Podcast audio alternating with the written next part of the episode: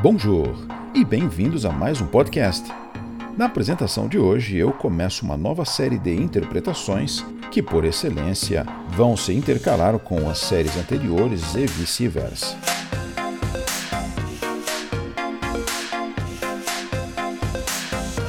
Essas novas interpretações terão como foco a educação dos filhos e, a pedido de vários amigos, entre eles a Carol Makarowski, que, como eu, juntos acreditamos que uma verdadeira educação dos filhos poderá não somente salvar casamentos e vidas conjugais futuras, bem como contribuirá sensivelmente para um mundo melhor.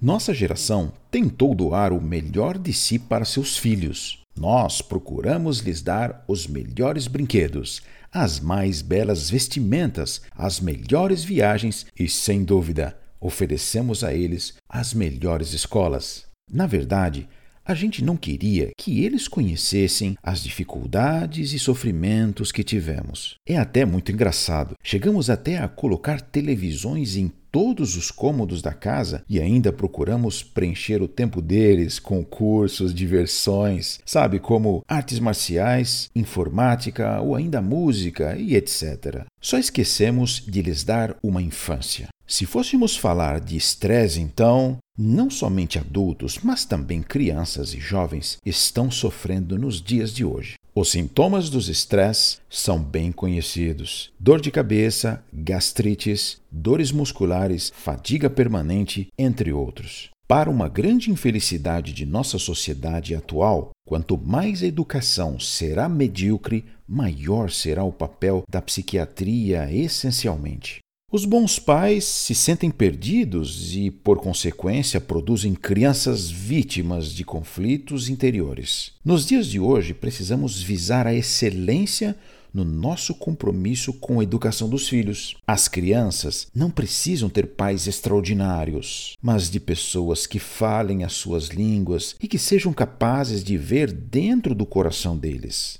Vamos falar agora um pouco mais aprofundado sobre as atitudes dos pais. Bons pais dão presentes aos seus filhos, enquanto que pais maravilhosos dão de si mesmo a eles. Para desenvolver nas crianças uma melhor autoestima, segurança emocional, capacidade de diálogo e a escutar também, e ainda capacidade de subsistir às frustrações e a filtrar os estímulos e as fontes de estresse, é necessário se tornar pais maravilhosos e não continuar sendo somente simples bons pais. Os pais maravilhosos serão aqueles que vão oferecer a seus filhos as suas histórias, suas experiências, seus choros, seu tempo. Por fim, oferecem, na verdade, a si próprios, sabendo que estimular o consumo faz destruir a estabilidade emocional e gerar tensão e prazer superficial, os pais maravilhosos também dão presentes aos seus filhos, mas jamais incitam o consumo.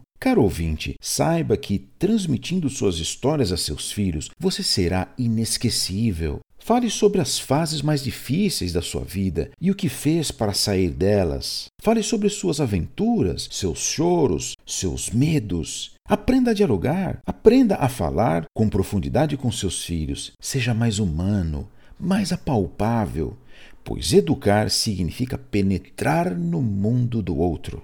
Você com certeza já deve ter notado que a dependência na nossa espécie é muito forte. Mas por qual razão? Porque o saber adquirido pela experiência é mais importante que o saber adquirido pela instrução. É por isso que, no processo de educar, começando pela idade infantil e atingindo uma idade mais jovem, a verdadeira educação é aquela ensinada pela prática e não somente por palavras. Vamos citar um exemplo típico. Imaginemos uma situação em família exatamente no final da refeição do jantar, por exemplo. Você pode iniciar a recolher a mesa quando todos já terminaram e assim que você iniciou, faça um pedido com um tom absoluto de educação, dizendo: Eu ficaria muito grata se todos pudessem me ajudar com a arrumação desta mesa. Ao invés da famosa frase: Ninguém pode me ajudar nessa casa, não? Só eu que tenho que trabalhar aqui?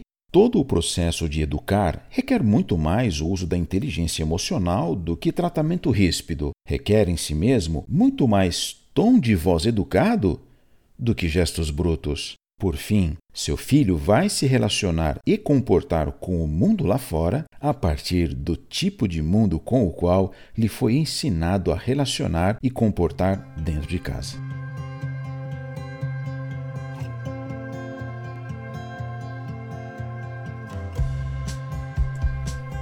Meus agradecimentos a todos que pediram esse episódio especial. Continue ligado. Daqui para frente estarei implantando essa sua dica como parte integrante do projeto. Smart Life Studio. Um novo mundo de compreensão conjugal e família, com você no centro das atenções. Até o próximo episódio.